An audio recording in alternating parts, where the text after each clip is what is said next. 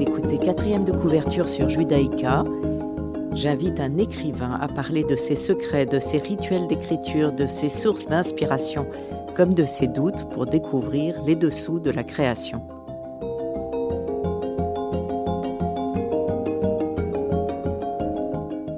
Aujourd'hui, j'ai l'immense plaisir de recevoir Armel Job pour le meurtre du docteur Van Loo chez Robert Laffont. Bonjour Armel Job. Bonjour. Vous êtes un écrivain belge de langue française, engagé comme professeur de latin et grec au séminaire de Bastogne où vous aviez été élève. Vous y enseignez pendant 23 ans et en 93, vous en devenez le directeur. Vous avez écrit plus de 20 romans, des pièces de théâtre et des nouvelles, à peu près un par an. Oui. C'est considérable. À quel moment de l'année euh, vous commencez à écrire euh, Dès que vous avez fini le dernier ou, vous en avez écrit, euh, écrivez plusieurs à la fois? Bah, J'écris tous les jours. Oui. C'est un métier quand même. Hein. Ça ne sort pas comme ça tout seul du porte-plume. Et oui, j'ai pas mal d'histoires en tête. En fait, quand j'arrive à la fin d'un roman, euh, généralement, je suis impatient de commencer le suivant. J'ai toujours une idée euh, pour la suite. Vous avez reçu de nombreux prix. Vous commencez en 2001 le prix René Fallet du premier roman pour La femme manquée. Je ne vais pas tous les énumérer parce qu'à peu près à chaque roman, vous avez des prix. C'est très impressionnant. Et puis, vous êtes officier du mérite wallon, chevalier de la Pléiade, ordre de la francophonie et du dialogue des cultures. Vous êtes euh, un écrivain très installé et, le meurtre du docteur euh, Van Loo ne se lâche pas. C'est fantastique. Alors, euh, j'explique en deux mots pour ceux qui ne l'ont pas encore lu, qui ne mmh. doivent pas être très nombreux. Mmh. Il faut vraiment se précipiter. c'est une enquête policière et un thriller psychologique qui se situe à Fontenay, une paisible bourgade de l'Ardenne belge, fin juin 2018. Pourquoi vous avez choisi cette date? Euh, je voulais que la vie soit ordinaire et banale, donc euh, il fallait éviter 2019 à cause du Covid. voilà, je voulais que ce soit tout à fait euh, contemporain, mais, mais pas empoisonné, je dirais, par, par l'épidémie. Oui, vous auriez pu ne pas mentionner de date du tout. Ah oui, mais j'aime bien de situer quand même les choses dans le temps. Je crois que c'est un repère important pour les, les lecteurs. Alors, Alice Brasseur, femme de ménage, découvre le corps sans vie du docteur Van Loo, chirurgien. Van Loo exerçait au Luxembourg, on le voyait peu. Tout ce qu'on sait, c'est qu'il vivait seul et multipliait les conquêtes. Qui a, tué le docteur Van Loo? En tout cas, avec un couteau et dans son salon, jusqu'à la dernière page, vous menez le suspense avec euh, le chargé de l'enquête, le, commissaire des, des, marais, entre deux âges, je vous cite, poivre et sel, un peu voûté, jean et blouson il euh, y a euh, la juge d'instruction, qui est une femme en tailleur gris, du même âge que Desmarais, et puis la substitute du, du procureur, Sophie Lebrun, 32 ans, euh, substitute depuis deux mois. Elle dit il fallait que ça tombe sur elle parce qu'elle vient de commencer et le livre s'ouvre en fait sur elle, qui découvre le cadavre et qui va vomir. C'est sa première affaire. C'est sa première C'est la première fois qu'elle qu'elle est confrontée à, à un meurtre. Et euh, bien sûr, c'est très impressionnant pour elle. C'est une jeune femme. Euh, elle va devoir euh, évidemment constater le, décès. Le commissaire l'amène sur, sur les lieux du meurtre et elle a quand même un peu de mal à encaisser. Oui, et puis elle a beaucoup de mal à s'imposer au début. Elle, elle doit revendiquer son le titre de sa fonction. Elle se fait refouler la scène du crime. Même son mari est pas très sympathique. Il lui dit euh, vraiment. Euh, et, la, la, juge d'instruction lui dit ma petite Sophie. Alors euh, c'est assez drôle et, et, elle doit la remettre à sa place. Mais oui, dans, dans, une affaire criminelle, évidemment, on s'imagine parfois qu'il n'y a que l'enquêteur on ne voit que l'enquêteur, c'est souvent le cas dans, les séries télévisées, par exemple. Mais c'est plus compliqué que cela. En fait, le, commissaire, en, l'occurrence, agit euh, pour le compte de la juge d'instruction, laquelle elle-même a été désignée par le procureur, par, par le procureur du roi. Mais en l'occurrence, on est à la veille des vacances. Le procureur du roi devait partir en vacances, il est tout réservé, et donc il, euh, il donne l'affaire à cette jeune substitute qui, qui n'a jamais traité ce genre d'affaires et qui est tout à fait prise au dépourvu. Et bien entendu, on est dans, dans, ce système complexe, ce système juridique euh, complexe, système judiciaire complexe, où elle va devoir affronter la juge d'instruction qui, en principe, agit pour elle, mais c'est une juge d'instruction qui a, qui a instruit de multiples affaires, qui a de la bouteille et qui la traite un peu à la légère. Le commissaire lui-même, bon, il n'a pas envie de voir cette jeune femme venir interférer sur son, sur son enquête. Lui aussi, c'est un homme qui a eu euh, l'occasion très souvent de traiter ce genre d'affaires et euh, il y a un peu de tirage entre toutes ces personnes. Et puis il y a une... contrainte de temps qui est formidable pour un policier, évidemment. Oui, ah ben, c'est-à-dire que la, la, juge d'instruction souhaite que l'affaire soit menée en dix jours. Pour quelle raison? Ben Parce qu'elle part en vacances. oui, tout ça est un peu mesquin, dirait-on, hein, mais je crois que c'est important aussi dans un roman d'essayer de donner euh, vraiment l'épaisseur humaine de ce genre de situation. Euh, on n'a pas affaire à des incorruptibles, on a affaire à des êtres humains la juge d'instruction, bien entendu, elle, veut, elle veut connaître la vérité, mais ça serait quand même mieux si elle la connaissait rapidement et que ça ne vienne pas gâcher son voyage qu'elle a programmé depuis longtemps pour euh, l'Arménie. Voilà, c'est humain, c'est tout. Alors, Armel Job, vous faites vivre tout un village. Oui. Il y a euh, donc, euh, vous parlez aussi du couple, de qu'est-ce que c'est qu'une vie réussie pour un couple. Tout le monde se connaît, il y a l'entraide, il y a la jalousie, l'amitié, les regrets, les mm. dettes d'argent. Euh, des questions de, société en tout genre. et, c'est assez formidable parce que on est, on, on a de la sympathie. Vous avez, vous, en tant mm. qu'auteur, de la sympathie pour tous vos personnages. Alors, sauf peut-être Van Loo, vous ne l'aimez pas beaucoup, celui qui est mort. Vous dites, euh, comme les villageois d'ailleurs, vous, il est charmeur, dragueur, il amène régulièrement dans son lit des jeunes filles comme Lynn.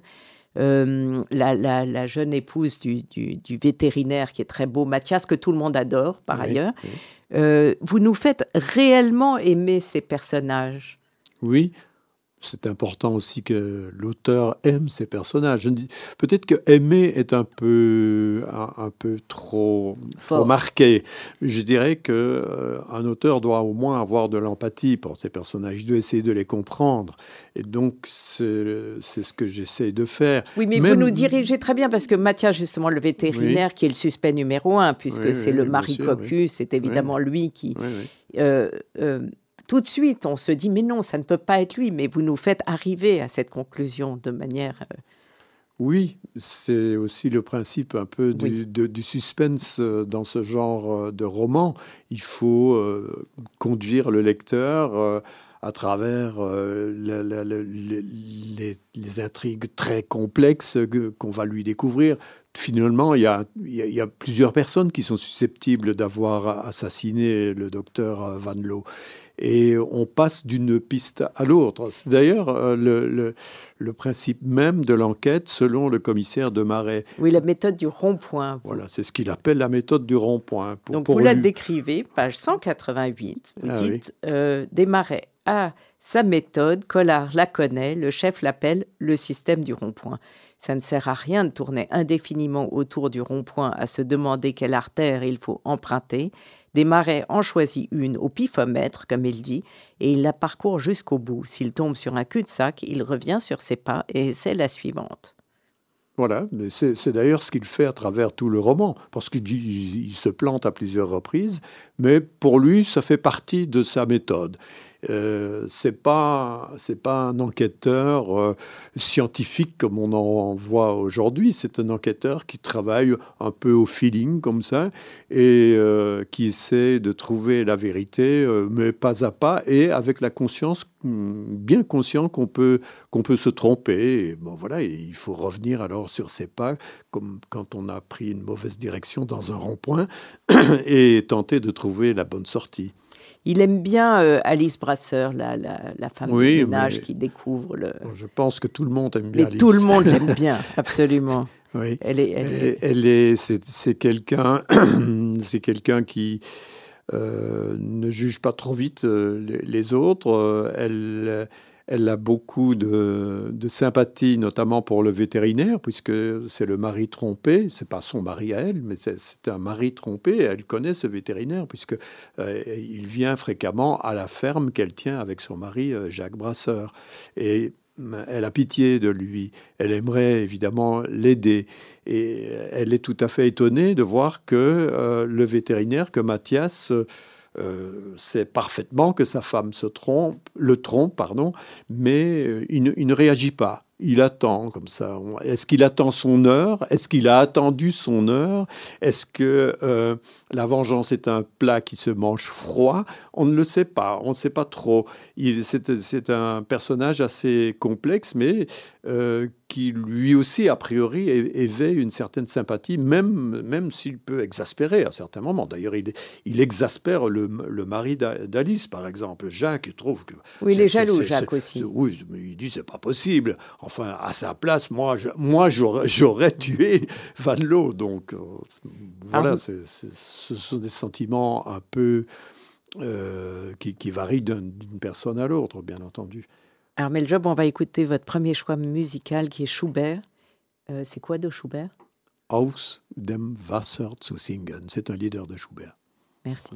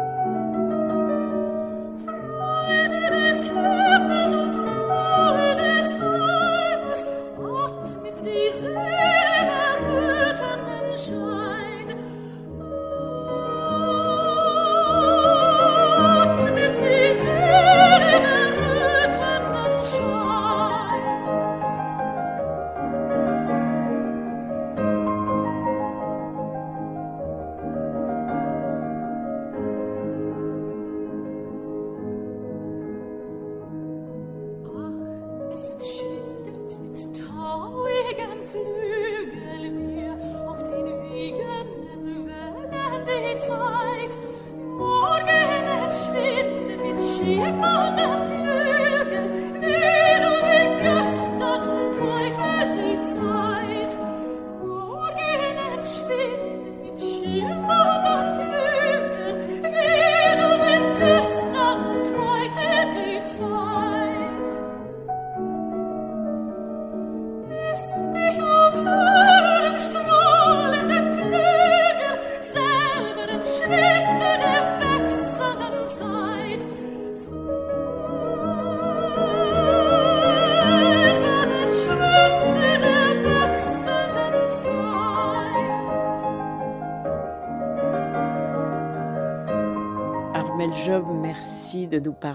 du meurtre du docteur Van Loo qui vient de paraître chez Robert Laffont. Euh, est-ce que, est que vous saviez dès le départ qui avait tué le docteur Van Loo? Autrement dit, est-ce que euh, dès le départ vous avez toute la construction de votre livre ou pas? Ben Non, pas du tout. Moi, je commence toujours mes romans avec une histoire. J'ai un petit noyau d'histoire comme ça que je je vais évidemment étoffer au fur et à mesure du travail d'écriture, mais je ne sais jamais exactement ce qui va se passer dans le roman. Je préfère être surpris par euh, mes personnages, parce que petit à petit, au fur et à mesure que j'écris, ils prennent une certaine épaisseur, ils deviennent, ils deviennent vraiment des, êtres euh, que je connais un peu, et euh, c'est en fonction de leur psychologie que je vais m'acheminer vers la fin. Mais je ne voudrais pas écrire un roman en connaissant déjà euh, son issue. Alors, par exemple, euh, quand Sophie Lebrun, la substitute du procureur, elle, on comprend qu'elle était amie d'enfance avec, avec Lynn. Est-ce que ça vous a surpris vous-même? Vous l'avez inventé en cours de euh, route ah Oui, je ne le savais pas. Parce que nous-mêmes, on est surpris. oui, oui, mais moi non plus, je ne le savais pas. Je ne, connais, je ne connaissais pas suffisamment mon personnage. Mais étant donné qu'il s'agissait de deux jeunes femmes euh, originaires de la même région, je me suis dit, ben, tiens, ce serait amusant si, elles se connaissaient. Et je me suis aperçu, si je puis dire, qu'elles se connaissaient. Je leur ai créé une histoire euh, commune. Et, qu'est-ce que vous aviez au départ? C'était la victime? C'était le policier? C'était le village? Euh, Non, ce que je voulais, c'était essentiellement euh, montrer dans un univers très restreint, un microcosme qui est le microcosme du, du, du village, d'essayer de montrer comment euh, des, couples, j'avais envie de traiter le sujet par couple et pas par individu séparé, comment des couples vont affronter une situation tout à fait extraordinaire? Ils mènent une vie banale, il ne se passe jamais rien, c'est un petit village tranquille. Euh, l'ennui est mortel d'ailleurs, dit-on à, un certain passage dans, le roman. Et puis tout à coup, voilà euh, cet événement extraordinaire. Il y a le, ce médecin, ce médecin un peu... Alors on n'est même pas triste parce qu'il est ah bah étranger connaît pas vraiment. il, ne fait, pas partie de la communauté villageoise. Et même, et même à la limite, il n'est pas très bien vu. Non, je vous cite, il dit, vous dites, la solidarité locale existe d'abord contre un étranger, Van Loo venait, venu semer la pagaille dans les vies bien réglées des campagnes. Ce n'est pas que l'adultère y soit inconnu, mais on s'y adonne discrètement entre soi. Voilà. Oui. Bien des personnes auraient, auraient euh, qui ne l'auraient pas avoué, considéraient que Van Loo n'avait pas volé ce qui lui était arrivé. Voilà. C'est parce qu'il est étranger, c'est parce qu'il bon, il vient, il vient de la capitale, de Bruxelles, c'est un médecin, un chirurgien, il, c'est quelqu'un d'important quoi, pour, pour les villageois, mais c'est quelqu'un qui reste étranger à la vie du village. Et euh, ce qu'on lui reproche, c'est donc pas vraiment et seulement c'est l'adultère auquel il se livre avec la femme du vétérinaire. À la limite, évidemment, des adultères, il y en a partout. Mais c'est le fait que ce soit un étranger qui vienne commettre cet adultère dans le village. Ça, ça ne plaît pas. Ça fait peut-être un peu partie de la psychologie villageoise. Alors, euh, Armel Job, vous, parlez, vous parliez des, couples. Il y en a trois. Il y a donc Alice et Jacques Brasseur. Oui. Euh, elle qui est la femme de ménage et, son mari. Euh, il y a Lynn et Mathias Varland, qui lui est le vétérinaire. Mhm. Euh, et Daniel Durieux et Annette. Et alors, vous chargez quand même beaucoup ce Daniel Durieux. Oui. oui, c'est un, un. Et, sa femme, pardon, sa femme, sa fille, qui mhm. donc est la femme planquée, si je puis dire, euh, de la victime, car mhm. personne ne savait qu'il était marié. Il y a cette Candice qui apparaît. Oui, euh, euh, au village, on ignore tout à fait que le, le docteur Van Loo est marié. Et euh, évidemment, il multiplie les conquêtes, donc on, l'imagine en célibataire, mais dès la fin du premier chapitre, tout à coup, euh, comme évidemment le, commissaire doit euh, savoir à qui il a affaire, ben, il apprend immédiatement qu'il avait une épouse. Il a une épouse qui est une jeune femme qui va très rapidement apparaître dans le roman, qui est une espèce de, de, de, de, fille un peu frivole, comme ça, une espèce de baby doll, qui est entièrement, on le comprend tout de suite, entièrement sous la coupe de son père. Alors on a affaire à un père qui est quelqu'un euh, d'assez, euh, d'assez sournois, je dirais, d'assez manipulateur, euh, qui a utilisé depuis son enfance cette, cette fille, sa fille, comme une sorte de, de, de poupée, de jeu, euh, d'ailleurs, à un certain moment dans le roman, on, apprend qu'il lui a fait jouer un mariage, par exemple. Donc cette, euh, cette, euh, cette, relation entre le père et la fille est assez ambiguë et, et, malsaine. Et on devine petit à petit que le mariage entre Van Loo et la fille de M. Durieux et Candice, puisqu'elle s'appelle Candice, ce, mariage, en fait, c'est un mariage un peu arrangé, comme ça, parce que euh, y avait un arrangement financier entre les familles. Et euh, cette fille, euh, qui, est, euh, qui est très jolie, mais qui n'a pas beaucoup de cervelle, apparemment, en tout cas, cette fille a été offerte comme une sorte de cadeau à la famille à laquelle on empruntait de l'argent. Alors ça peut paraître un peu un peu choquant, mais euh, moi, je, pense que c'est le genre de situation qu'on peut quand même euh, rencontrer dans la vie. Oui, il y a, y, a, euh, y a, des tas de, passages très drôles. par exemple, quand Sophie Lebrun, la, représentante du, du, parquet, arrive justement à mhm. l'enterrement de la victime, et elle dit Je suis la représentante du parquet. Le parquet est vous, écrivez, ses yeux se sont rabattus vers le sol revêtu de lames de chêne, premier choix à la recherche d'un éventuel problème. Et alors, c'est truffé de, petites réflexions. Elle n'a pas compris que le parquet, n'avait pas compris que le parquet, Exactement. Et, et, on rit, euh, mm-hmm. on rit beaucoup. Le livre est très amusant à la fois par sa construction, mm-hmm. mais aussi par vos réflexions euh, sur, euh, sur euh, le monde dans lequel on vit et sur mhm. le vocabulaire, l'importance du vocabulaire, par exemple, dans la lettre anonyme. Oui. Oui, mais ça fait partie, je crois, d'un jeu que l'auteur joue avec le lecteur. L'auteur adresse des clins d'œil au, lecteur. Bien entendu, le lecteur, euh, dans, le petit passage que vous venez de lire, bah, lui, il comprend tout de suite que le parquet, quand on parle du parquet dans, ce contexte, il s'agit bien sûr euh, euh, de, l'instance judiciaire. Et, donc, c'est un clin d'œil au lecteur de lui montrer quelqu'un qui n'a pas compris qu'on parlait de, quel parquet, parquet on, parlait. Armel Job, on va écouter Schumann Kinderzennen. Mm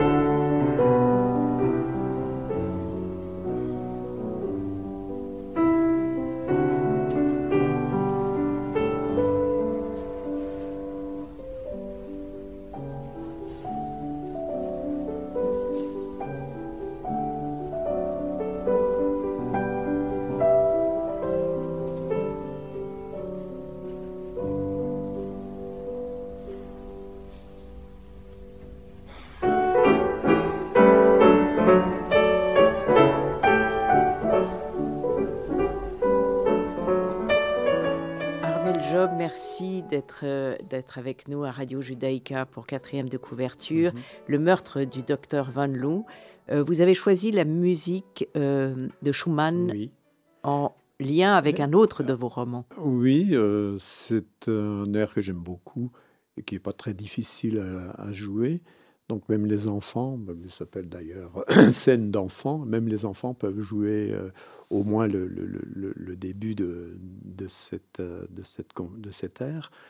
Et dans un de mes romans, qui s'appelle Le Bon Coupable, il y a une petite fille qui joue, euh, qui joue du piano et qui, dans une scène du roman, joue euh, ce- cet air. Vous avez, vous avez l'air des titres, j'en cite quelques-uns, Les fausses innocences, euh, Tu ne jugeras point, Les lunettes de John Lennon, euh, De la salade, euh, La femme manquée, le- Les eaux amères, enfin, La baigne- baigneuse nue sur, le rocher, sur un rocher, Mhm. La femme de Saint-Pierre, Loin des mosquées, Le bon coupable dont vous venez de parler, de regrettables incidents. Je ne vais pas tous les citer en son absence, mais ils sont à chaque fois on a envie, euh, ça donne envie d'ouvrir le livre. Et, et le meurtre du docteur Von Loo Mm. en fait partie. Oui. Bah, c'est pas toujours très facile de trouver un bon titre. Oui. Moi, je pense que les titres les plus simples et les titres euh, qui font directement mention de, du- de, de- de la teneur même du, du roman sont, sont, les, sont les meilleurs. Il faut faire quelque chose de simple. Comme euh, dans la littérature classique, voilà, Madame Bovary, ben, c'est tout simple. On sait qu'on va parler de Madame Bovary. quoi. Il n'y a pas besoin de chercher des titres que- comme on en voit quelquefois, un peu euh, tarabiscotés, mais euh, finalement, dont on, sait pas à- à- on se demande à quoi ils font allu- allusion. Euh, vous avez évidemment euh, presque fini votre suivant. Là, je suis en train de le terminer. je vais probablement le, le- le clôturer euh, la semaine prochaine. Mais je vais vous faire une confidence. En fait, il y a aussi une énigme dans, dans ce roman. Dans tous mes romans, j'ai- j'aime bien de, de Oui. piquer la curiosité du lecteur avec une énigme du- d'une sorte ou d'une autre. Et euh, je suis quand même euh, très angoissé pour terminer ce roman parce que je ne sais pas exactement comment je dois résoudre l'énigme. Et pour le moment, j'ai deux personnages dans mon avant-dernier chapitre qui sont en train de dialoguer. Et je sais que de ce dialogue, parce que eux, mes personnages, ils savent la vérité, mais, il faut qu'ils me la disent. Et ils dialoguent euh, depuis une semaine. Là, je les laisse parler. J'espère qu'on va, euh, d'ici euh, quelques heures, que je vais enfin savoir ce qu'ils ont finalement sur le cœur. Parce que vous, dans, dans- dans ce livre, je ne sais pas si c'est comme ça sur le suivant, mais le, le lecteur est en avance sur l'enquêteur, Oui, qui est très agréable, parce qu'on a l'impression d'être intelligent. oui, oui, Euh, c'est ça. Vous oui. faites la même chose pour le suivant? C'est- c'est- c'est- oui, mais il y a toujours il y a, il y a deux sortes de suspense. Oui. Il y a le, le suspense où, per- où finalement le lecteur ne sait pas. Et, ce sont les personnages qui savent. Ce qui est intéressant aussi, c'est quand le lecteur sait et que les personnages ne savent pas. C'est aussi piquant. Je- J'essaye souvent d'utiliser ces deux ressorts de l'action. Et vous avez déjà un titre pour le suivant ou Non, pas vraiment. encore Là, le titre, Il faudra attendre février prochain. faut attendre. oui. Vous reviendrez en parler à la radio. Ah, si vous m'invitez, je viendrai avec plaisir. Merci beaucoup, Armel Job. Merci. Il faut lire le, doc- le meurtre du docteur Van Loo pour savoir euh, qui a tué Ah le oui, docteur bien Van. Loo. On le sait évidemment, mais il faut attendre la dernière, dernière page qui est 300 quelque chose, 328, 329. Euh, et ça se lit vite comme un roman policier. Merci, Armel Job. Avec plaisir. Cette émission sera rediffusée dimanche à 14h. Vous pouvez la réécouter sur vos podcasts et sur le site de Radio Judaïka. Je vous retrouve mardi prochain à 11h.